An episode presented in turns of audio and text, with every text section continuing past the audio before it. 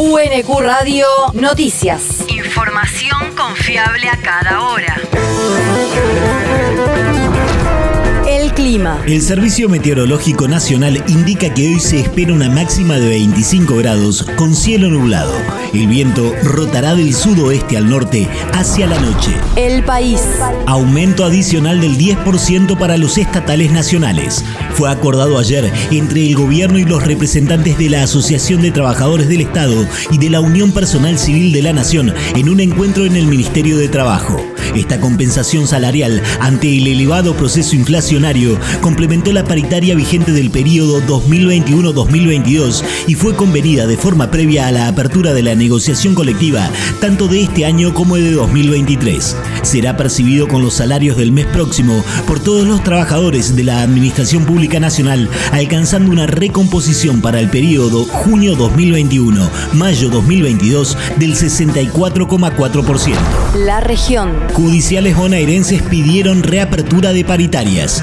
Un mes de haber arribado a un acuerdo salarial y tras el impacto de la inflación oficial de marzo, la Asociación Judicial Bonaerense presentó una nota en el Ministerio de Trabajo de la provincia de Buenos Aires para pedir por la reapertura de las negociaciones. La AJB se suma así al reclamo de los estatales nucleados en FEGEPBA. Además, desde la Asociación Sindical de Profesionales de la Salud Bonaerense SICOP están evaluando sumarse al pedido. El territorio. Explosión en la cocina de una escuela de Quilmes obligó a suspender las clases. Fue en la primaria 43, ubicada en San Francisco Solano, y dos trabajadoras no docentes fueron derivadas por el SAME a centros asistenciales con cuadros que no revistieron gravedad.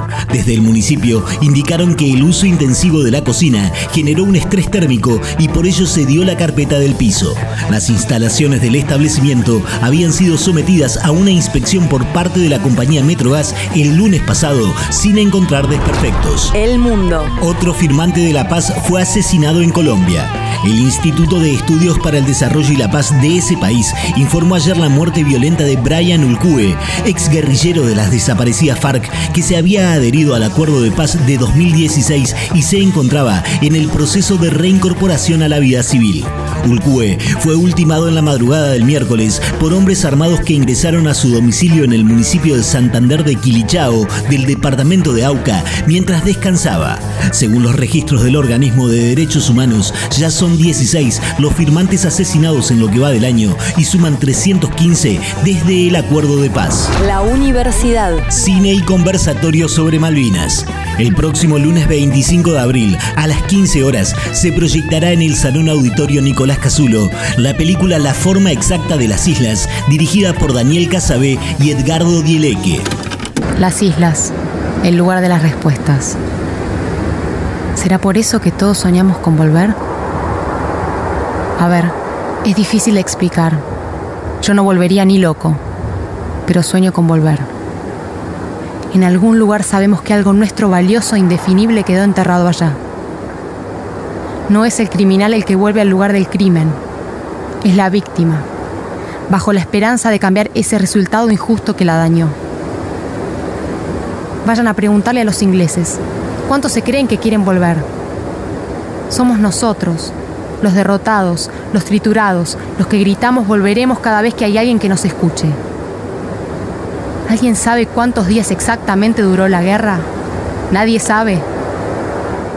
No es verdad que hubo sobrevivientes.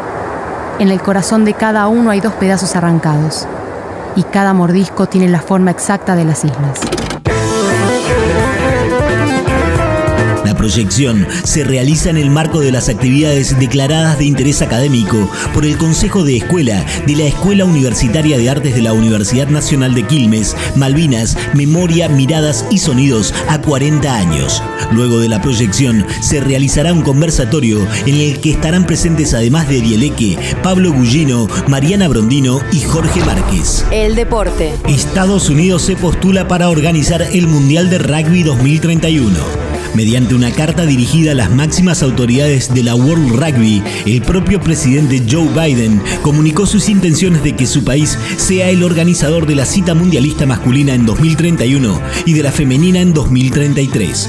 El próximo 12 de mayo, los norteamericanos deberán superar en votos a las federaciones inglesa, galesa, escocesa e irlandesa que plantean una candidatura conjunta para organizar la cita. UNQ Radio te mantiene informado. Información confiable a cada hora. UNQ Radio, la radio pública.